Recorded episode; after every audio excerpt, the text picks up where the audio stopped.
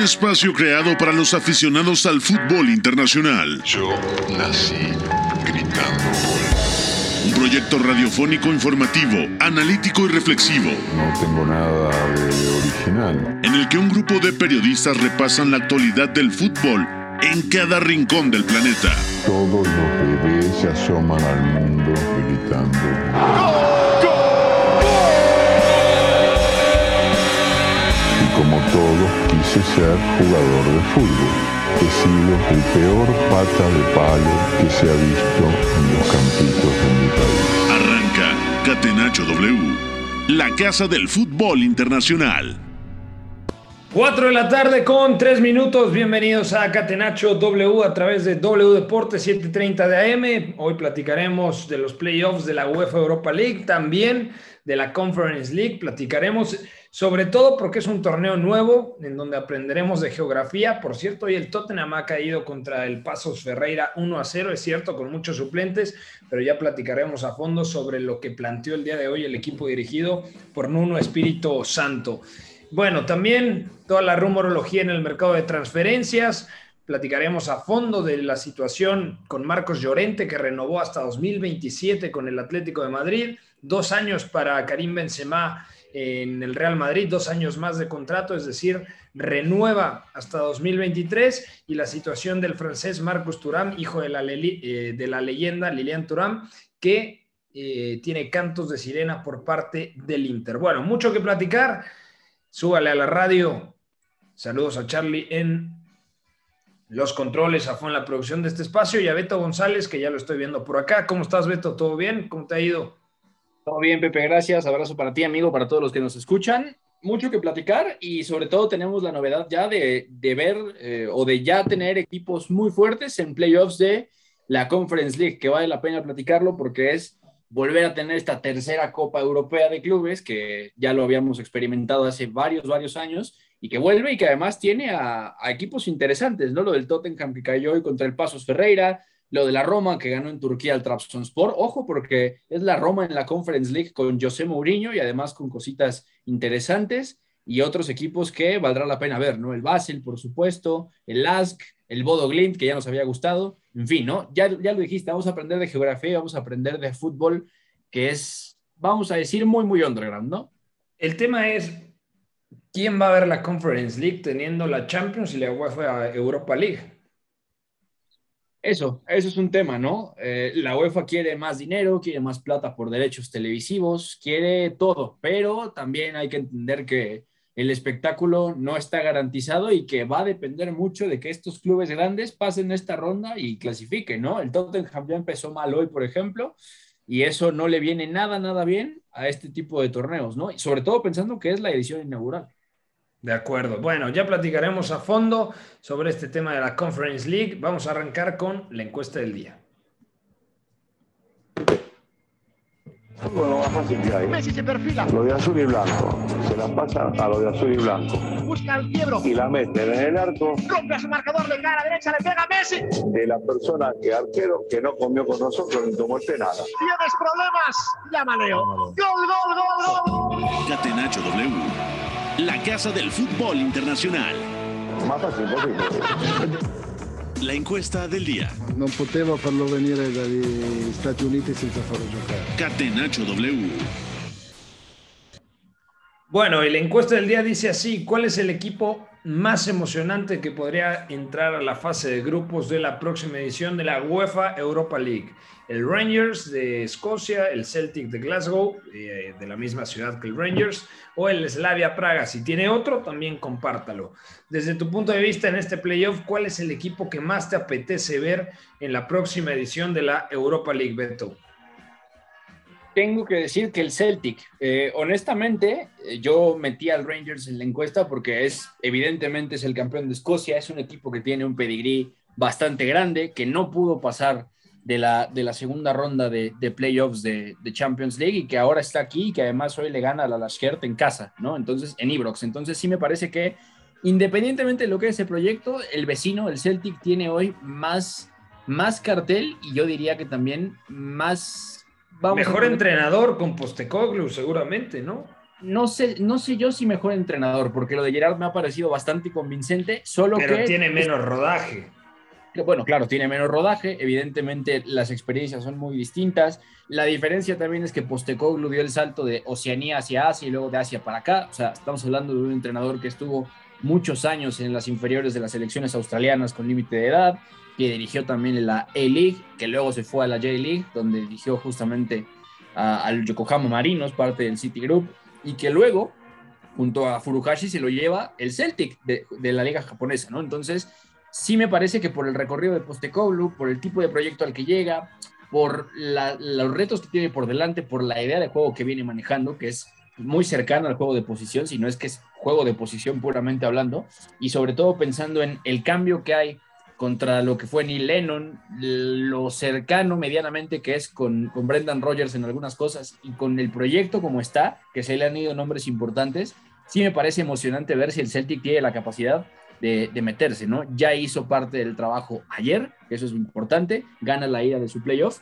y ahora eh, me parece que está no solo a 90 minutos de una competición muy necesaria, sino que va a bailar otra Europa League. La, la anterior también la, la, disputa justamente con Neil Lennon. No le va tan bien, de hecho, pero al final sí me parece que es un proyecto que vale la pena tenerlo ahí, porque además va a tener la obligación de no solamente entrar, sino volver a competir por la liga en Escocia, donde el. Rangers es, es campeón y además es campeón invicto, que es algo que tendría que dolerle al Celtic. Entonces yo me quedo con los verdiblancos. Yo pensé, yo pensé que ibas a decir otro equipo más underground, como por ejemplo el Olympiacos, que hoy derrotó 3 a 0 eh, al Slovan Bratislava.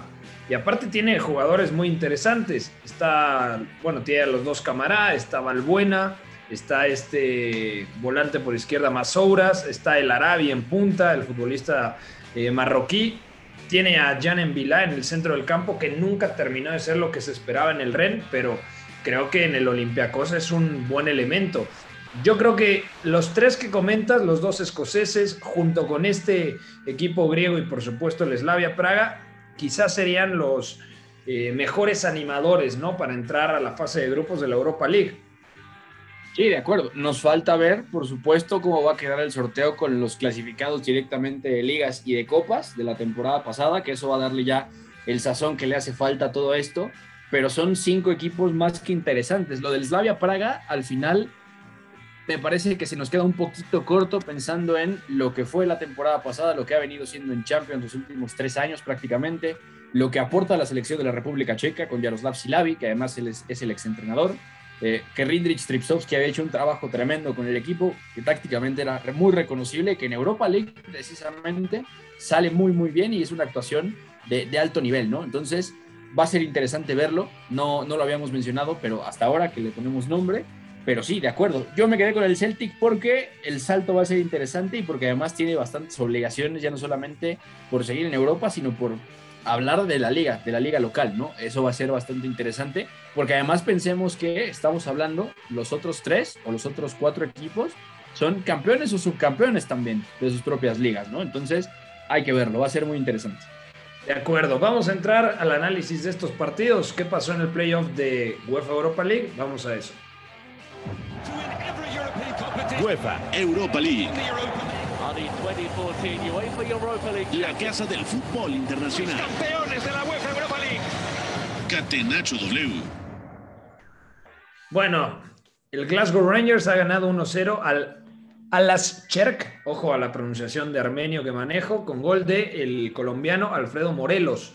1 a 0, ¿con esto crees que le baste? Yo creo que no habrá sorpresa, yo creo que en el partido de vuelta lo podrá resolver, entendiendo, al igual que en Champions, que no hay gol de visitante, Beto, pero el Rangers, como bien anticipabas en la encuesta del día, creo que será uno de los animadores en la UEFA Europa League. Quizá no para llegar a semifinales, a una final, pero quizás sí se pueda colar a unos cuartos, a octavos, o bueno, también dependiendo obviamente el cruce y la llave que le toque.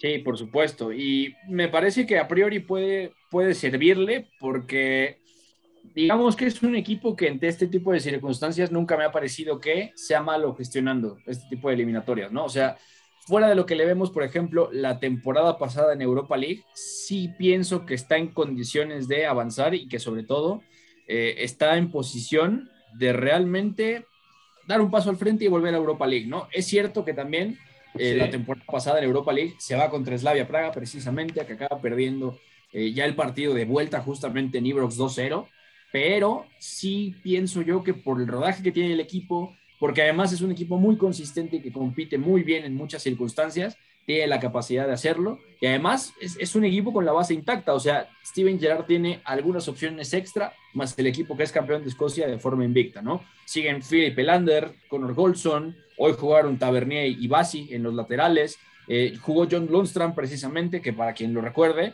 John Lundstrom venía de jugar justamente con el Sheffield, asciende con el propio Sheffield, juega primera división los dos años con Chris Wilder. Hoy se ve expulsado, ¿no? Exactamente, se va expulsado hoy y es uno de los últimos refuerzos que trae justamente el Rangers. O sea, es un equipo muy titular el que juega hoy, ¿no? También juega Yanis Hagi, que ya nos había gustado mucho hace dos europeos sub-21, el gol de Morelos, por supuesto, Ryan Kent también titular. O sea, es un equipo que en general me parece que está capacitado para hacerlo y que, si lo vemos así, sobre el papel y sobre todo por las intenciones y lo que viene trabajando Steven Gerrard ya desde hace dos, tres años, es bastante, bastante bueno y que ya está para, para dar el salto y yo pienso lo mismo, tiene también para superar una fase de grupos hipotéticamente y pensar en que puede volver a jugar 16 avos y hasta octavos de final. Porque mira, si analizamos los equipos que disputarán la fase de grupos, está el Lokomotiv, está el Genk, eh, algunos que no clasifiquen a la Champions, puede ser el Ludogorets, el PSV, el Benfica, el Shakhtar, el Salzburgo, el Mónaco, pero creo que los dos escoceses pueden hacer un buen papel. A día de hoy, ¿a quién ves mejor? ¿Al Celtic o al Rangers? a los Rangers, definitivamente, porque sí me parece que es un proyecto que logró estabilizarse al paso del tiempo, que tuvo menos cambios de dirección que, el Celtic, evidentemente. O sea, estamos hablando de un Steven Gerrard que ya está em, empezando, es decir, él llega en junio de 2018. Entonces hablamos de cuatro temporadas, está empezando su cuarta temporada desde que salió de Liverpool, que está al mando de, los de Ibrox, y es interesante porque le hemos visto desarrollar ya bastantes cosas, ¿no? Un equipo que es reconocible tácticamente a través de una presión muy similar a la de Jürgen Klopp, por ejemplo, que mantiene ese 4-3-3 para hacerlo, que con balón tiene mecanismos interesantes, que es un equipo que a partir del ritmo que puede imprimir también te supera, que es, vamos, Steven Gerrard tiene muchas influencias de Jürgen Klopp, aunque no lo parezca, porque además él se educa ahí en las, en las inferiores del Liverpool, mientras Jürgen Klopp está dirigiendo ya al, primer equipo varonil, que eso es importante.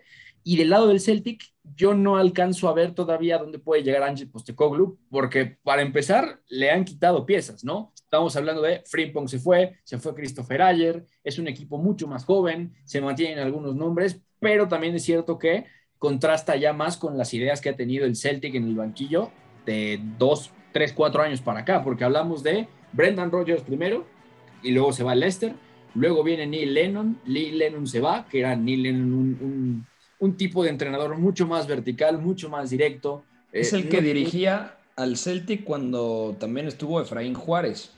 Exactamente. Neil Lennon se lleva a Efraín Juárez. Por ahí todavía le toca al mítico Giorgio Samaras, me parece. Isaguirre. Tapas. Eh, Isaguirre, por supuesto, el hondureño. O sea, es un entrenador ya conocido por una idea bastante diferente. Entonces, hay bandazos del Celtic que me parece que no lo dejan todavía desarrollarlo todo y que por eso también se explica por qué el Rangers termina ganando la liga con tanta comodidad y con tanta diferencia. Entonces, yo pensaría que Rangers está en mejor posición de hacer muchas mejores cosas ya con cuatro años prácticamente o tres años y empezando el cuarto en el proyecto. Y ya perdió un partido esta temporada en la liga escocesa. O sea, si la ganó invicto el curso pasado, bueno, ya perdió uno de los dos primeros partidos que disputó esta temporada en la Premier League escocesa. En otros resultados destacados, el Galatasaray empató en Dinamarca contra el Randers, el Antwerpen cayó en eh, Nicosia contra el Omonia, el Slavia Praga, ojo, que el Slavia Praga no ha arrancado bien la temporada y hoy empató a dos goles contra el Legia Varsovia. Quizá el Slavia Praga en este arranque de temporada, por lo que hemos eh, comentado en repetidas ocasiones, pueda ser la gran decepción en Europa. Se quedó fuera de, Champions contra el Ferenbaros de Hungría y ahora corre el peligro de quedarse fuera de la UEFA Europa League, Beto.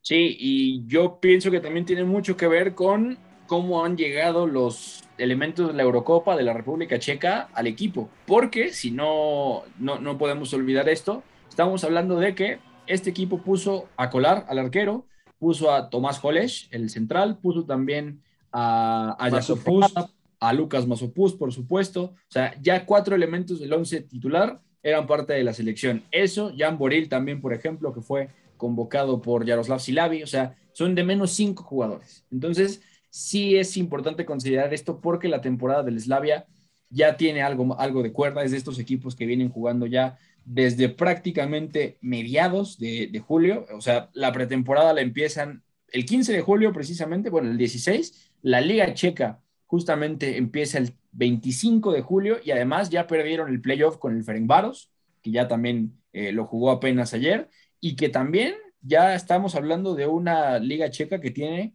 cuatro jornadas de rodaje, o sea, es un equipo que ya viene rindiendo sostenidamente y que no está encontrando del todo eh, sensaciones y sobre todo me parece ritmo competitivo. Entonces, habrá que verlo porque puede quedarse fuera de competencias europeas y eso sí que no va a gustar nada porque es un equipo que ya nos dejó muy buenas sensaciones competitivas la temporada pasada.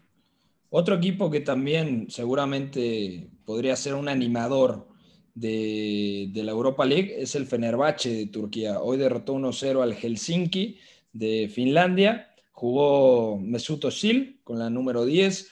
Eh, Luis Gustavo, ¿te acuerdas del brasileño ex Hoffenheim? Eh, también ex Bayern Múnich. Bueno, fue titular en el centro del campo al lado del argentino José Sosa.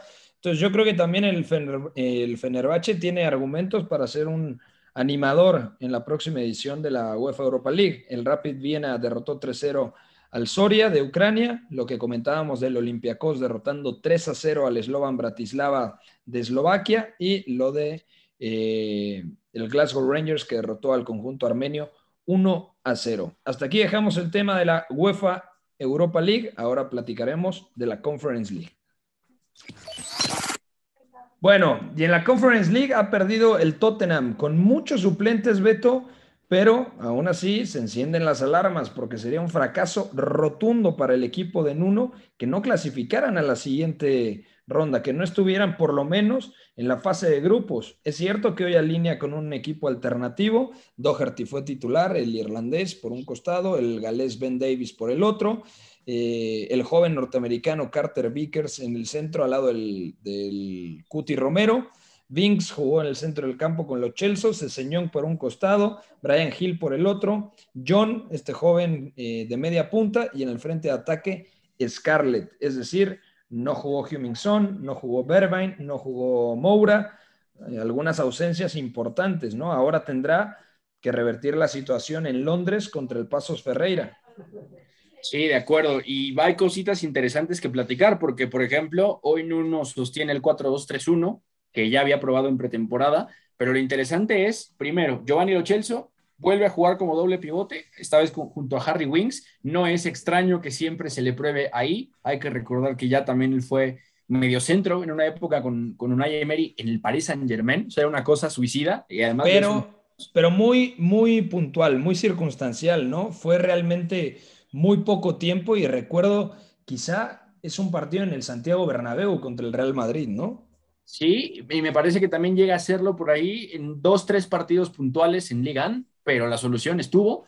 Y además es, es bastante común porque es un centrocampista, lo Chelsea, que te da muy buena salida a través del pase, que siempre te genera ventajas a través de ciertas recepciones. O sea, tiene mucho sentido acompañarlo de Harry Wings ahí, y ya también lo intentó Mourinho en su día pero no siempre, o sea, me parece que depende bastante también de, cómo está configurado ese, esa línea de tres mediapuntas. Porque hoy, por ejemplo, Brian Ceseñón, que volvió ya de la sesión del Hoffenheim, juega pegado a la derecha, suele jugar del lado izquierdo. Y además, otra cosa interesante es el rol de Brian Hill, porque sabemos qué tipo de extremo es Brian Hill. O sea, es un extremo que eh, es zurdo, juega perfil natural, siempre va a jugar pegado a la banda y te da uno contra uno. Es ese típico extremo de uno contra uno que juega pegado a la raya de cal, ¿no? pues hoy Brian Hill jugando Ben Davis termina fijando más por medio, por el medio, perdón, en la intermedia, y me parece que por ahí puede haber algún problema, puede haber algún cortocircuito en el chico, porque no es un rol habitual para él. En Leibar siempre jugaba abierto, y ahí sí que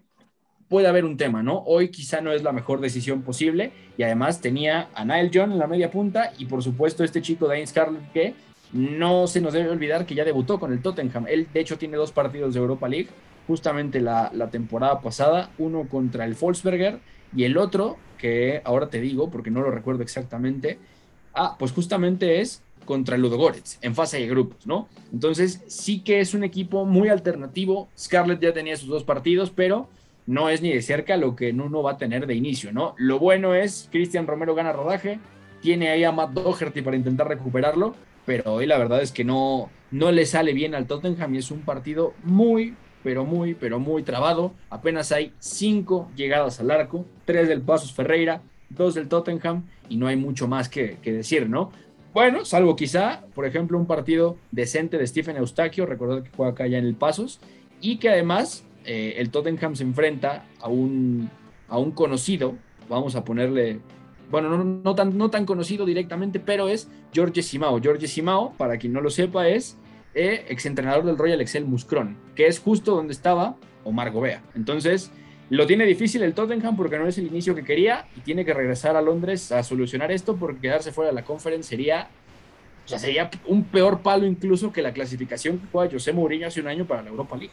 ¿O no será que el Tottenham está diciendo igual y no nos interesa ningún torneo europeo y queremos centrarnos en la Premier League? Porque al final tampoco hay demasiado valor en cuanto a lo económico por jugar este torneo, ¿no? Que es el, el equivalente al torneo de tercer nivel, por así decirlo, en Europa, ¿no? Lo que antes era la Intertoto.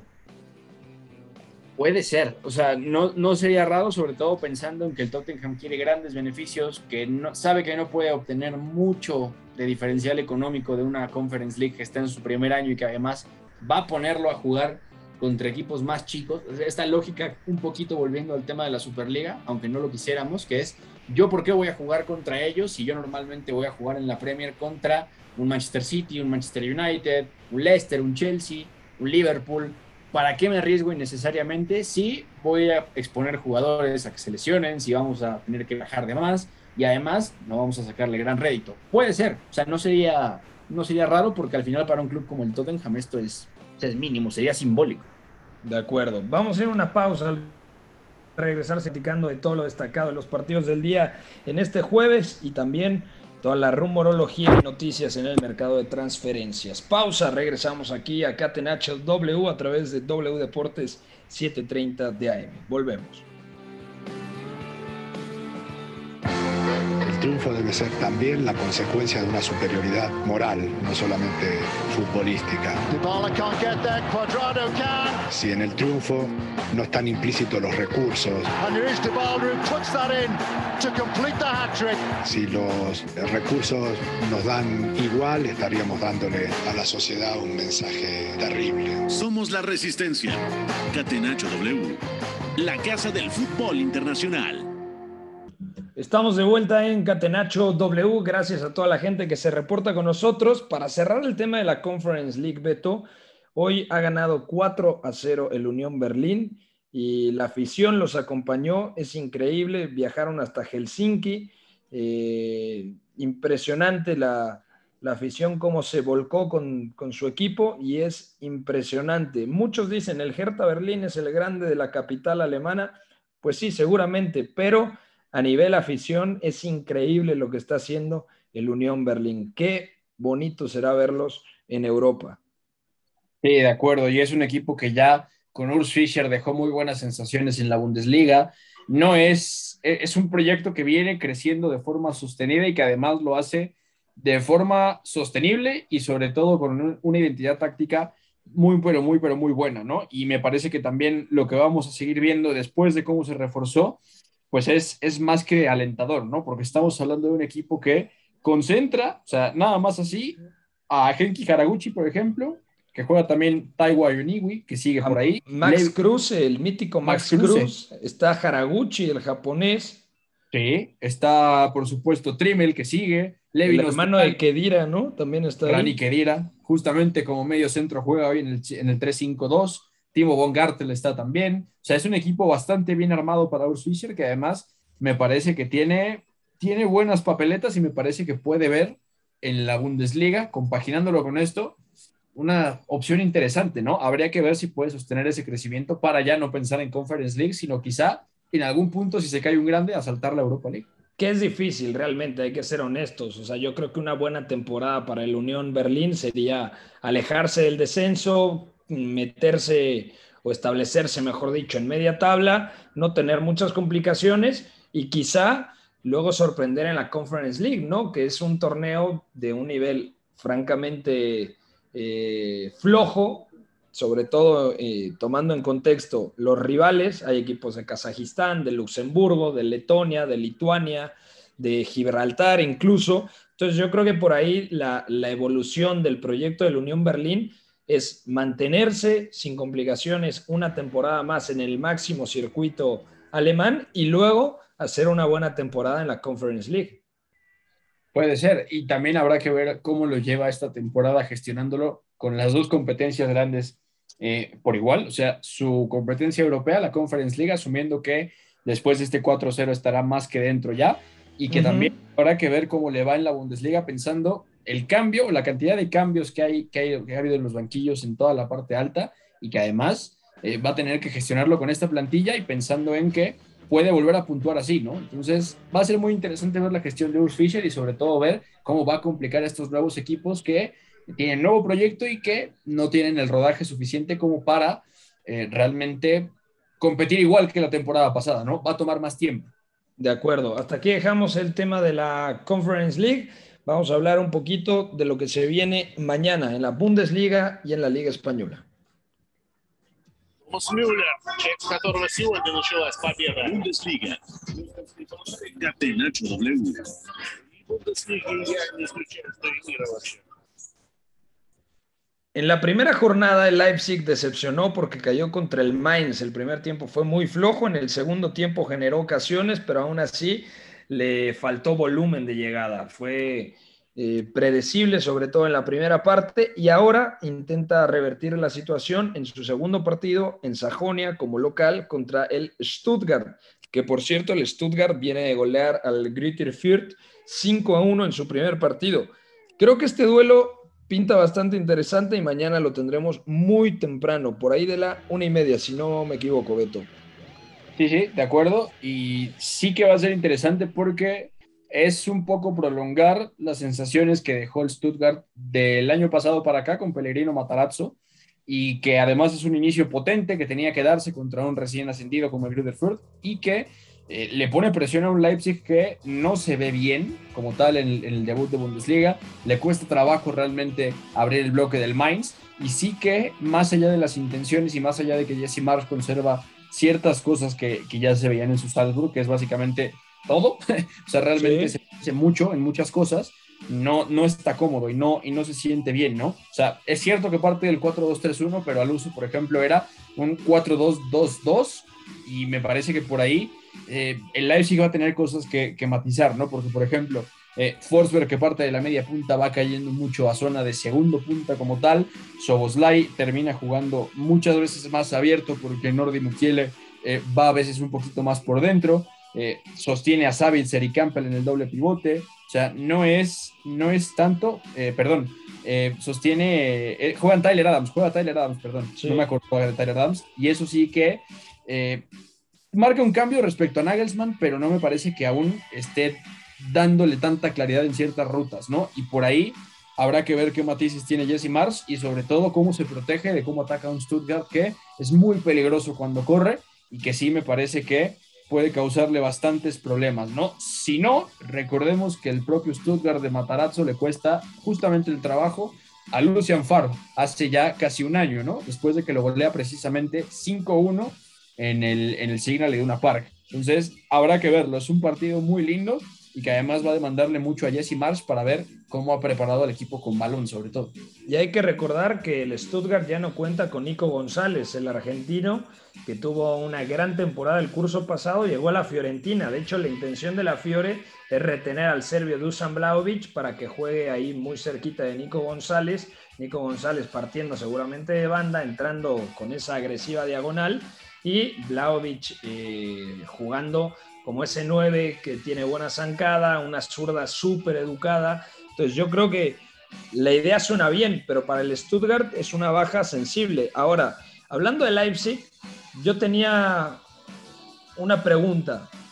¿Realmente ¿cuántos equipos en la Bundesliga tienen mejor plantilla que Leipzig? Porque hablamos únicamente con, con los centrocampistas de Savitzer, de Forsberg, de Tyler Adams, de Nkunku, de Konrad Leimer, que es un comodín, te puede jugar como carrilero o como interior o en doble pivote, el esloveno Kevin Campbell, eh, Haidara, Soboslai, Dani Olmo, o sea, es una plantilla completísima, la verdad. Es muy buena y es mucho herencia del proyecto Nagelsmann y también lo que alcanzan a levantar antes, sobre todo cuando Ralf Rangnick eh, baja al mando del banquillo y luego ya vuelve a las oficinas para la llegada de Nagelsmann. O sea, es, es, un, es una plantilla en la que puedes caer, digamos, por calidad y por, por soluciones individuales, más o menos en blandito, ¿no? Que es algo que tiene a su favor Jesse Marsh. Es una transición bastante suave pensando que sí, tiene a Dani Olmo, tiene a Dominique Soboslai, que tiene a Juan Hichan, que también tiene a, a Paulsen, que por supuesto está Forsberg. O sea, es un equipo muy complementario y que además tiene esos viejos conocidos, ¿no? Lo que es justamente Soboslai, lo que es también Juan Hichan, que ya los tuvo en el, en el Salzburg y que además son parte importante de ese equipo de su primera temporada, que cuando se mete a Anfield saca un empate a tres fenomenal, con un partido también de Minamino, de Juan, de, de Juan Hichan y de Erling Broad Holland, ¿no? O sea, es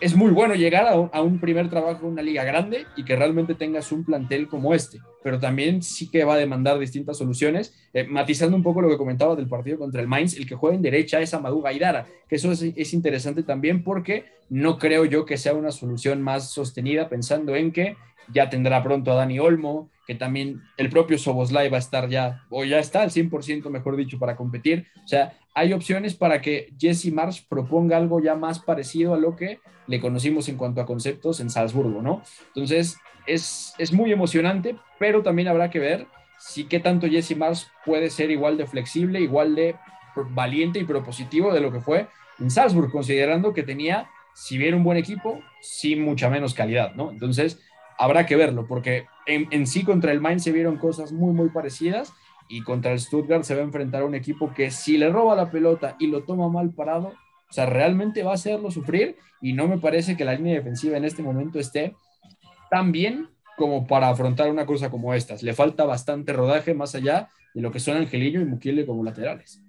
Bueno, mañana 1.30 Leipzig contra Stuttgart. El Leipzig será local. Vamos ahora a platicar de qué es lo que viene mañana en el Campeonato Español, en la Liga. La Liga. Con el balón en bandeja de plata, gol. Marca el Atlético de Madrid, sociedad ilimitada. Catenacho W.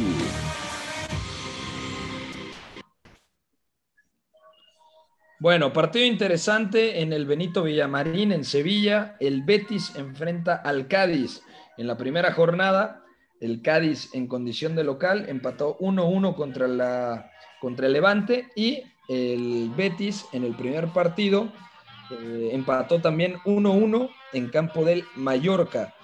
¿Qué podemos esperar de este Betis esta temporada?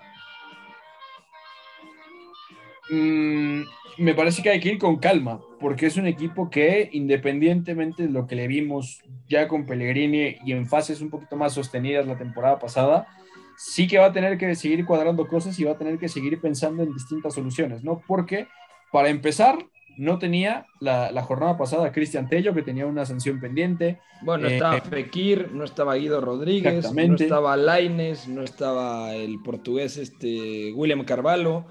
O sea, era un equipo muy marchado.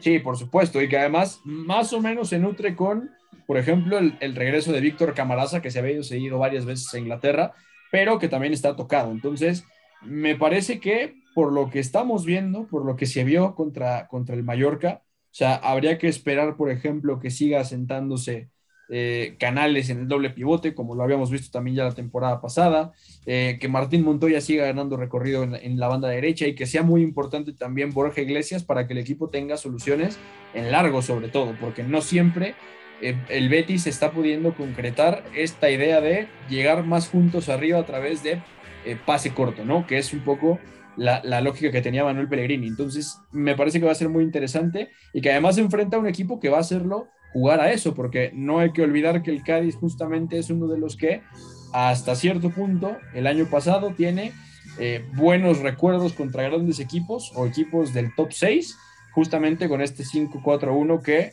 lo mete bien atrás, que te cierra líneas de pase y que a partir de ahí vas a tener que pasar 75 de los 90 minutos intentando abrir ese bloque, ¿no? Entonces va a ser bastante, bastante interesante y sobre todo ver ahí cómo lo aterriza Álvaro Cervera en su segunda temporada en primera división. A mí me hubiera gustado que el Betis diera un golpe de autoridad y fichara, por ejemplo, un central de mayor jerarquía. Es cierto que está Edgar González, está Víctor Ruiz, se fue eh, Aisa Mandí, que yo lo veía indiscutible en la saga del equipo bético. Y luego en el centro del campo, el partido pasado yo creo que los estaba dosificando todavía Pellegrini. Sí jugó Fekir como titular. Eh, el que no jugó fue Guido Rodríguez. También se quedó en el banquillo, eh, en el banquillo William Carvalho. Y entró de cambio el mexicano Andrés Guardado. Hay que recordarle a la gente, para los que preguntan por Diego Laines, que no pudo ser de la partida porque decidió tomar un tiempo de descanso después de los Juegos Olímpicos, ¿no? Sí, totalmente. Entonces, Manuel Pellegrini tiene un poco la plantilla en armado, le hacen falta ciertos registros todavía porque todavía no puede integrar el 100% de lo que va a tener como para afrontar la temporada, pero va a ser interesante y además es un buen reto el Cádiz considerando lo que ya comentábamos, ¿no? Es un equipo que en general se ha comportado muy bien contra equipos de buen calibre, de más envergadura en la liga, que es un equipo que defensivamente te tiene muchas trampas y que además tú no estás bien preparado para la pérdida, también te hace sufrir, ¿no? Te hace sufrir desde muy abajo y además con el juego directo que tiene puede hacerte pasar un mal momento. Entonces va a ser interesante verlo y va a ser también bueno ver cómo Manuel Pellegrini va integrando nombres porque el Betis lo necesita, lo necesita pronto y que además, más allá de los centrales, por ejemplo, eh, evidentemente sí necesitará a un buen Bartra cuando esté bien, que ya no es garantía, pero también en algún punto, eh, y habrá que ver cómo se siente esta pareja de centrales. Eh, sí creo yo que puede llegar a extrañar un poquito a esa Isa Mandí que te daba muchísima salida y que además te la limpiaba perfectamente, ¿no? Una pregunta, y sin afán de polemizar a lo tonto, ¿no crees que se equivoca Diego Laines eh, no incorporándose al equipo desde la jornada 1? Porque si no mal recuerdo estuvo en México.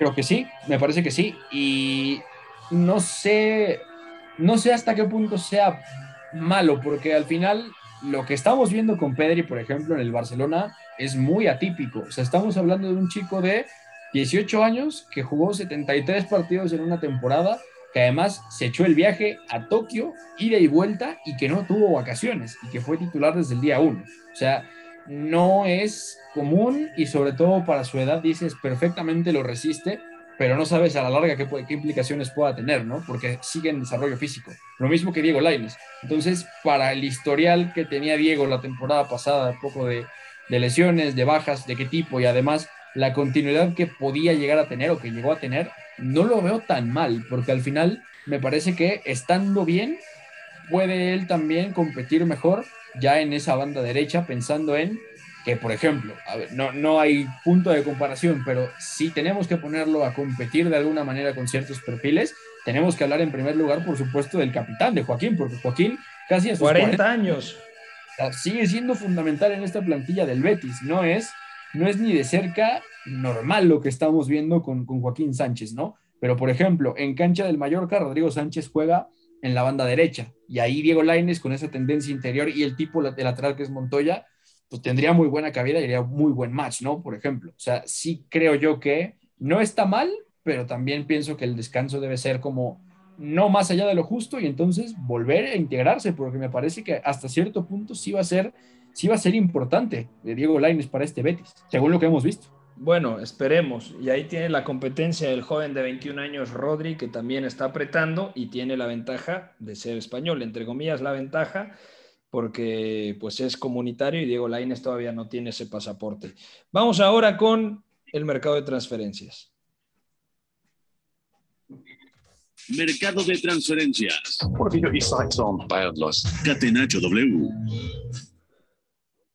Bueno, antes de acabar, un poquito de noticias del día. Cuéntanos, Beto, qué es lo que está pasando. Marcus Turam atrae la atención del Inter de Milán. El equipo Nerazzurri está en contacto directo con el Borussia Mönchengladbach por el francés Atalanta. Aún no tiene intención de vender a Duban Zapata, por lo tanto, buscan opciones en el mercado. A ver, Turán no es el mismo rol, no es la misma posición que Duban Zapata, es más un segunda punta, porque ni siquiera me parece extremo al uso como tal, puede partir de banda así, pero creo que podría ser una buena alternativa, no como discurso, pero sí como recurso para la ofensiva, sobre todo al lado de Lautaro Martínez, Beto. Y habrá que ver qué implica el cambio de rol para Lautaro Martínez. Lo, primero, ¿qué, es lo que se está diciendo de la operación? Porque es Marcus Turam por 30 millones. Ese es el precio que le ha puesto el Borussia Mönchengladbach. No está mal. Pues me parece que está bastante bien. O sea, considerando lo que te entró por Lukaku y Hakimi, o sea, estamos hablando de prácticamente, son, fueron 115. Casi 200.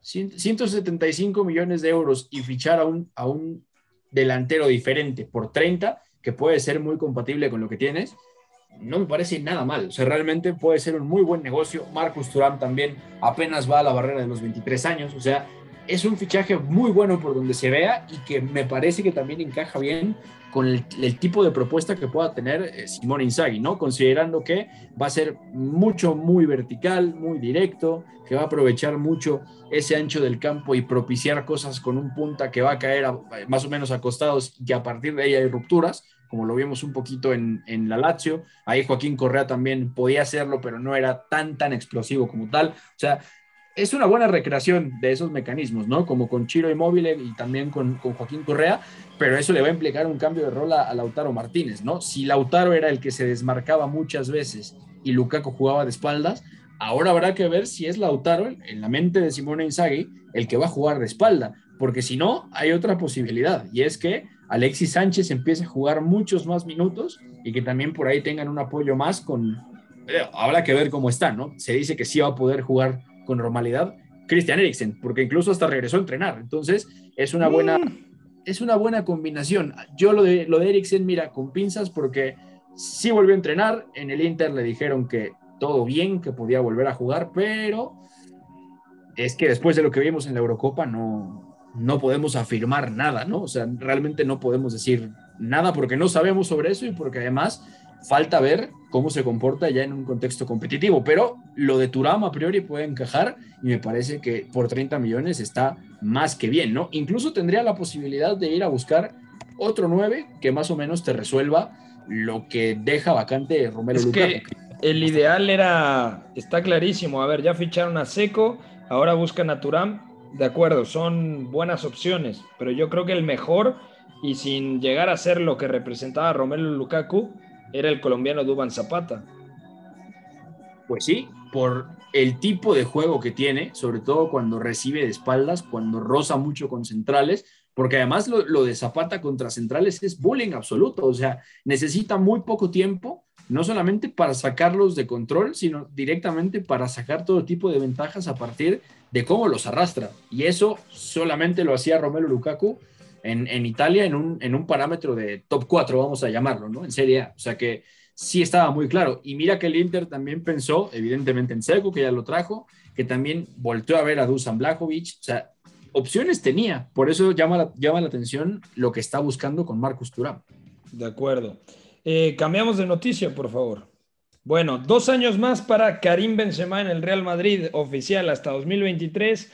La leyenda francesa permanecerá en la Casa Blanca. Qué difícil va, eh, va a ser para el Real Madrid despedirse de Karim Benzema el día que ya no esté al 100% el francés. Y ese día, muchos aficionados al Real Madrid que lo han ninguneado empezarán a valorarlo. Para mí, una auténtica leyenda y uno de los mejores futbolistas en este siglo.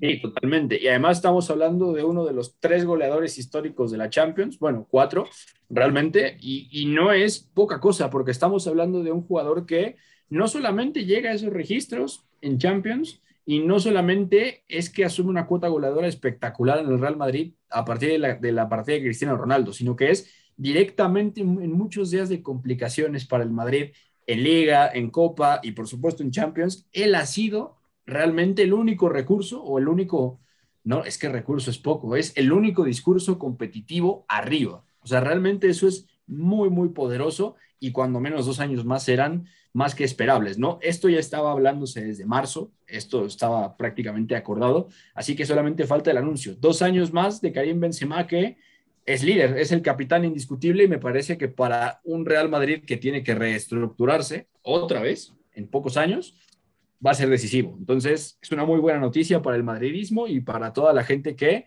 no ha querido valorarlo como se lo merece.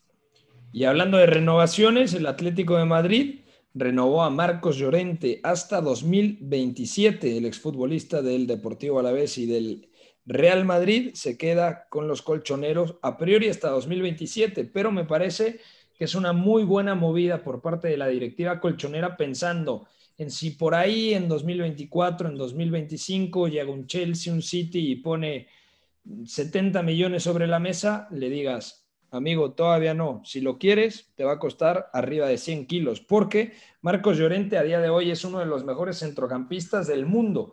Eh, la temporada pasada, el título del curso pasado del Atlético de Madrid no se entiende sin esa labor de Marcos Llorente como interior eh, derecho, con mucho recorrido, eh, atacando el intervalo central lateral, normalmente habilitado por Kieran Trippier. Entonces yo creo que es una gran noticia para el Atlético de Madrid renovar a Marcos Llorente hasta 2027. Sí, totalmente. Y sobre todo es sostener pilares del proyecto Cholo, pero del proyecto Cholo que también ha dado un salto de calidad y que ha cambiado cosas para ser mucho más competitivo, ¿no? O sea, lo de Marcos Llorente es conservar una línea, ser coherente con eso y además seguir ofreciéndole al Cholo herramientas para que este salto que hemos visto se consolide y además en un año donde evidentemente ya no va a ser lo mismo nada sin Lionel Messi en la liga, donde el Barcelona tiene que reinventarse, donde el Real Madrid vuelve a cambiar de proyecto y ahora vuelve Carlo Ancelotti, tiene todo para dar un golpe sobre la mesa e hilar ligas por primera vez, ¿no? O sea, eso es lo más importante y Marcos Llorente era el corazón de ese campeonato. Así que es eso y también pensando en que el Atlético, ya una vez con esto en la bolsa y buscándolo por segunda vez en, dos años, puede pensar en competir mejor en Champions, que es lo que teníamos pendiente y es lo que ya habíamos platicado, hasta dónde tendría que llegar ahora considerando la diferencia contra el Real Madrid y contra el Barcelona. De acuerdo. Y antes de despedirnos, Beto, dos noticias más el día de hoy. ¿Qué es lo que pasa con Bakayoko? ¿Se queda o se va del Milan? Parece que no, el, Chelsea va a renovarle el contrato. Ah, va a renovarlo. ¿El, Chelsea va a renovar a Bakayoko? Sí, el Chelsea sigue siendo el dueño de la carta de Timoe Bakayoko, pero eh, a partir de lo que se pensaba, eh, realmente lo que va a pasar es va a renovar el contrato hasta 2023. Y, lo va a ceder. Eh, lo va a ceder. O sea, la idea del Milan es llevárselo a préstamo. Eh, ya parece que está todo listo para que se complete, porque además la renovación era cuestión de tiempo y el Chelsea quiere retenerlo así. Y Timoe Bakayoko ya fue al Mónaco, ya fue al Napoli, ahora va a volver al Milan y a priori es una opción bastante interesante para Stefano Pioli. Y por último, hablando del Chelsea, Emerson Palmieri se va cedido al Olympique Lyon. No tenía lugar Emerson Palmieri, considerando el buen arranque de temporada del español Marcos Alonso y además la presencia del indiscutible Ben Chilwell. Ya nos vamos, Beto González. Mañana nos podrá sintonizar la gente con toda la previa del fin de semana en punto de las 4 de la tarde aquí a través de W Deportes. Cómo no, Pepe. Abrazo para ti, amigo, para todos los que nos escucharon. Previa del fin de semana va a estar bueno y ya estamos entrando en calor porque ya hay jornada 2 de las ligas europeas. Y la serie empieza el 22, para que nadie se olvide. Gracias a Charlie en los controles, a Fo en la producción de este espacio. Que tengan una muy buena tarde. Bye bye. Hay una relación entre la práctica del cuerpo que se expresa en las manos y el cerebro, pero el fútbol ha suprimido esto, de modo que se trata fascinantemente de un ejercicio que nos devuelve en el tiempo a lo que fuimos en el origen, pero también una vez que nos aficionamos a este juego, nos regresa a la infancia, al niño que fuimos. Gracias por sintonizar Catenacho W. Entonces el fútbol es en ese sentido una maquinaria para regresar en el tiempo en un doble sentido. Por W Deportes, la frecuencia del fútbol internacional.